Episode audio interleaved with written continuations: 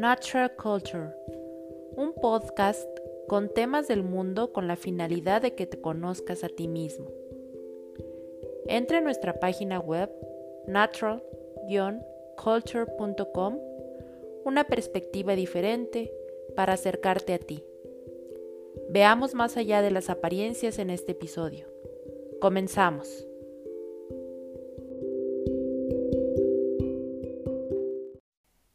Bienvenidos a este episodio del podcast. El día de hoy hablaremos sobre un tema bastante especial, la vibración.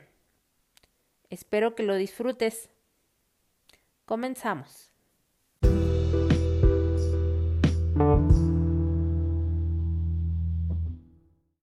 Para comenzar a hablar sobre este tema, debemos de saber que todo está en movimiento. De hecho, nada está inmóvil. Y esto lo confirma la ciencia moderna, ya que el movimiento da origen a las diversas manifestaciones de la materia, que a su vez son el resultado de los variados estados vibratorios.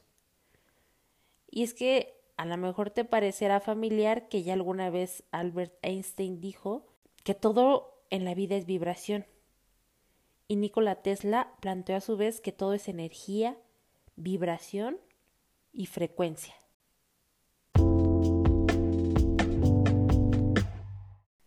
De hecho, el concepto de vibración hace alusión directa a la energía que a su vez rige nuestras vidas.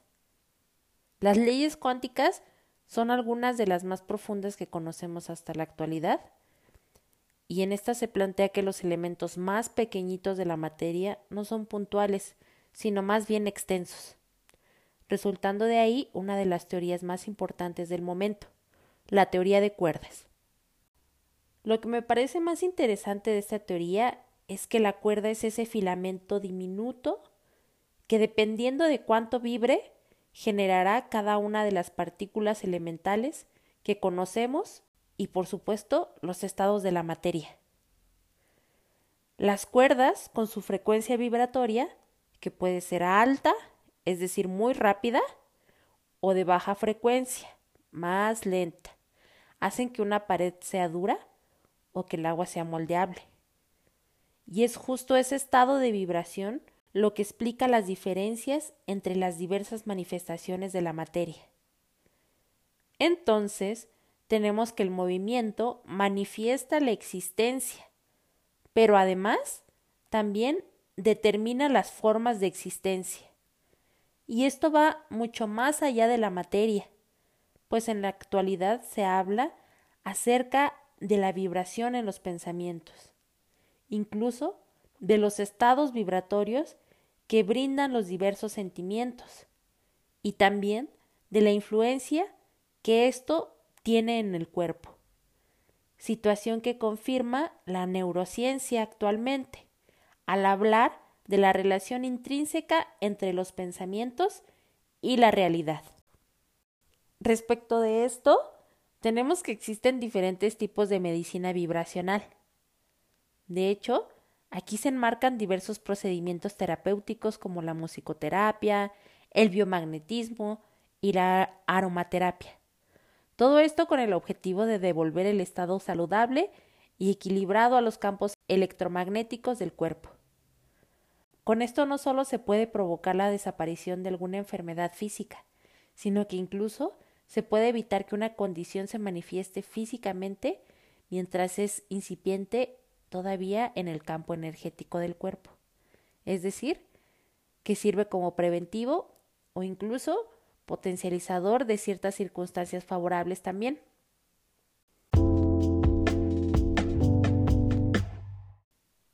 En el caso de los aceites esenciales, se habla de frecuencias electromagnéticas que se miden en megahercios o megahertz. Para tener un contexto, un megahercio representa un millón de ciclos por segundo. Estos se encuentran dentro de una banda de frecuencia de ondas de radio que son más bajas incluso que las de la luz visible y que las microondas.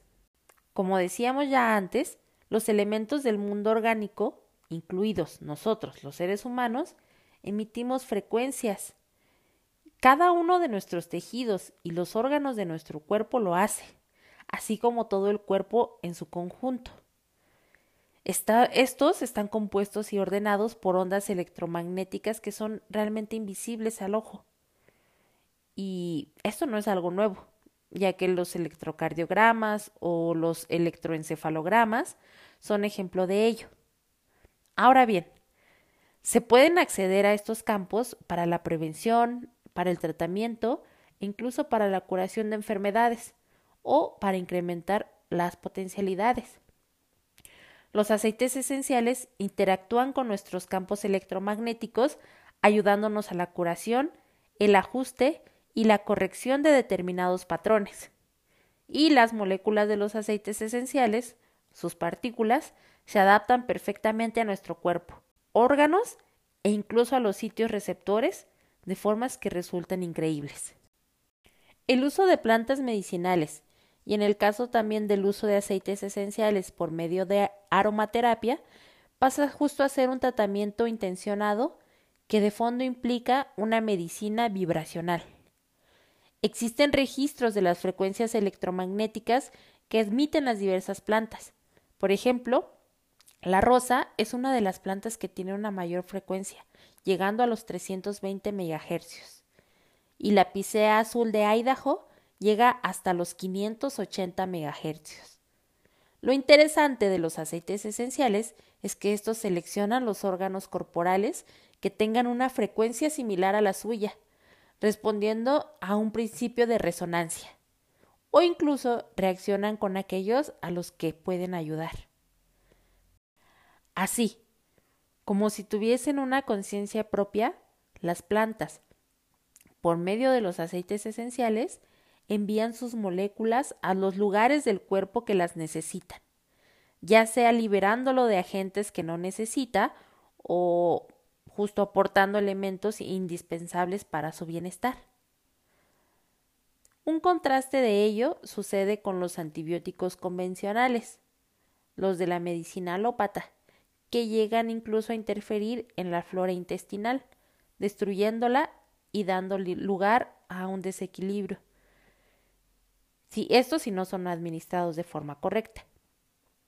Con los aceites esenciales, que son antibacterianos o antifúngicos, como es el caso del orégano, el romero, la canela, el clavo, incluso el limón, la albahaca o la mejorana, tenemos que su inteligencia homeostática logra hacer que evadan a las bacterias que son útiles al organismo y que ataquen a las que lo dañan, creando así un balance en nuestro sistema digestivo.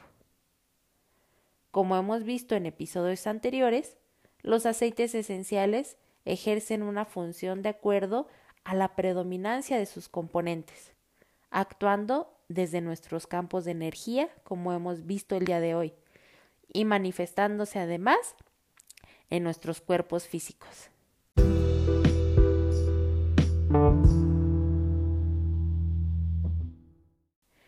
Espero que te haya gustado este tema. Nos vemos a la próxima. Chao. Natural Culture, un podcast con temas del mundo con la finalidad de que te conozcas a ti mismo. Entra en nuestra página web natural-culture.com una perspectiva diferente para acercarte a ti.